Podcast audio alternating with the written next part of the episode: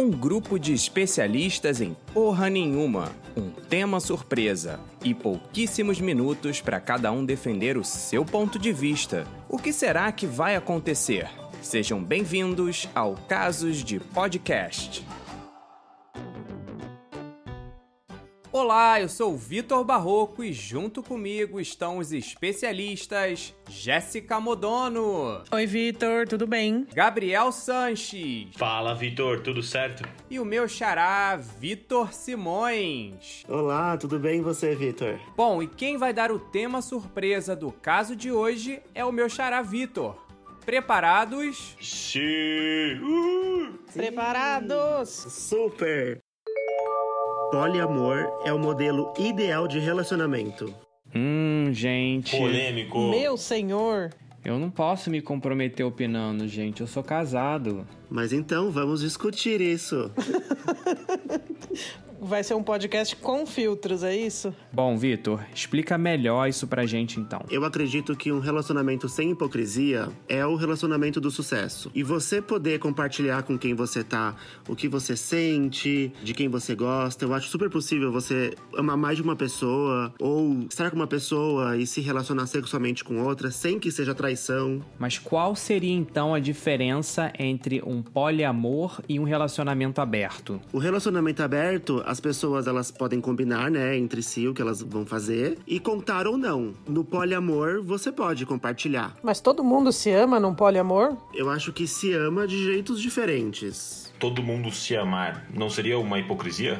Por quê? Pelo ponto que você colocou, o relacionamento ideal seria um relacionamento que todos se amam e todos são abertos, mas mesmo sabendo que, é, que é, isso é fake. Ninguém se ama a todo momento. Não, não, não tô falando de se amar a todo momento. Tô falando que você pode amar mais de uma pessoa. Tipo assim, tô num casamento e aí eu gosto de uma outra pessoa. Aí eu posso trazer essa outra pessoa pra dentro do meu casamento e aí meu parceiro vai gostar também dessa pessoa ou não. Eu acho que, que, por exemplo, se você tem um marido heterossexual e você se apaixona por outro e você quer trazer ele pro casamento e seu marido aceita, mesmo ele não se relacionando sexualmente com essa outra pessoa, é um poliamor. Mas o poliamor ele pode ser unilateral, porque nesse caso a Jéssica ela estaria amando dois homens, mas não necessariamente esses dois homens estariam se amando. Talvez eles só estivessem se tolerando, sei lá. Não seria hipocrisia também? Parte de um lugar de sinceridade, né? Porque muitos casamentos monogâmicos as pessoas se traem. Porque se já é difícil administrar uma pessoa, imagina um harém. Com certeza, mas por isso que eu acho que é um modelo ideal, já imaginando que as pessoas vão estar mais evoluídas. Se eu tô num relacionamento com poliamor e eu não tô gostando mais de uma pessoa, meu medo é eu vou continuar nesse poliamor e não vou me desapegar dessa pessoa por medo de quebrar meu poliamor, sabe? Não, né? Porque na verdade você é livre, você pode fazer o que você quiser. Aí eu posso sair do poliamor. Lógico. Então eu concordo. Seria alguma coisa mais ligada ao amor livre? Você ama quem você quiser, a hora que você quiser e quando você quiser. E se você quiser parar de amar, você vai parar de amar e etc. Não necessariamente você precisaria trazer para dentro do seu relacionamento. Eu acho válido também, mas eu acho que quando você traz pro seu relacionamento, você compartilha desse sentimento e você se abre com a pessoa. Peraí, mas você tá falando de trazer uma pessoa de fato pro convívio do casal ou essa terceira pessoa só vai aparecer ali de vez em quando para dar uma quebrada na rotina? Porque para mim, o poliamor, ele tá relacionado a convívio. Não é só uma trepada. Você pega, por exemplo, esses países do Oriente Médio, onde um homem tem, sei lá, 10 mulheres, elas não convivem entre si, pelo contrário, elas devem se odiar, ainda por cima devem disputar a atenção daquele homem.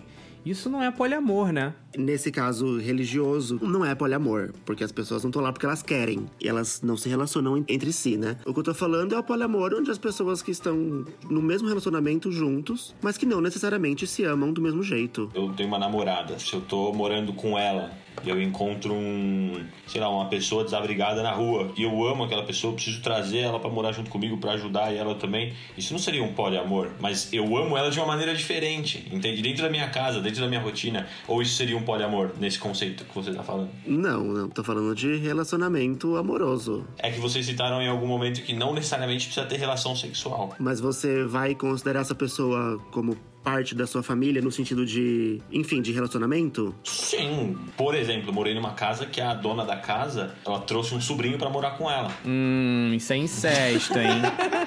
Aí é outro tema, gente. Eu acho que não, Gabriel.